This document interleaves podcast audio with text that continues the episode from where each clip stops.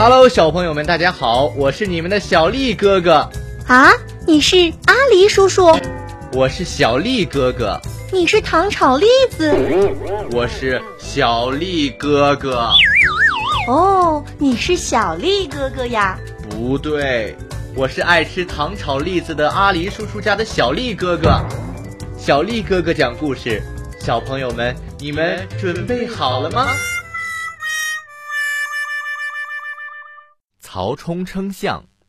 古时候有个叫曹冲的小朋友，非常聪明。他的父亲曹操是个丞相。有一次，孙权送给曹操一只大象，曹操带领许多人和小儿子曹冲一同去看大象是什么样子的。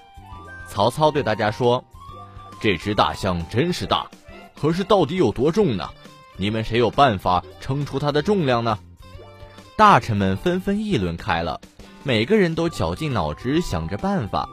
过了一会儿，有人提议。我认为派人造一个很大的天平，把大象赶到秤上，才能称出它的重量。不行不行，那得造多大一杆秤呀？你的办法不好。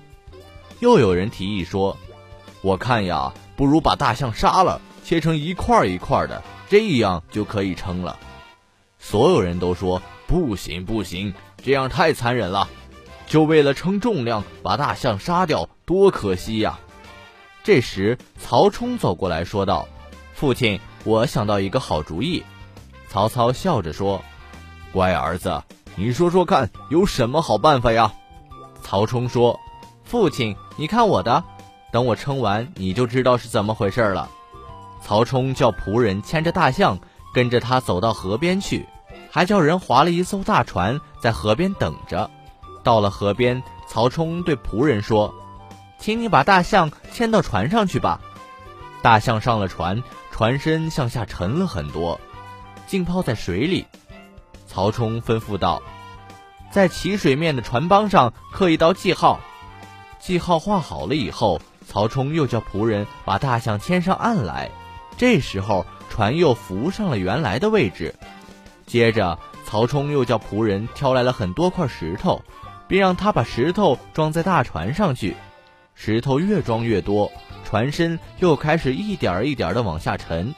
等船身一直沉到刚才的刻线地方，曹冲看见船上的记号与水齐平了，赶紧喊：“够了，够了，不要再装了！”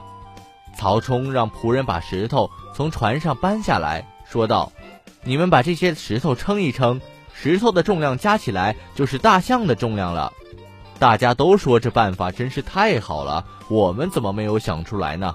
曹冲真是个聪明的孩子呀。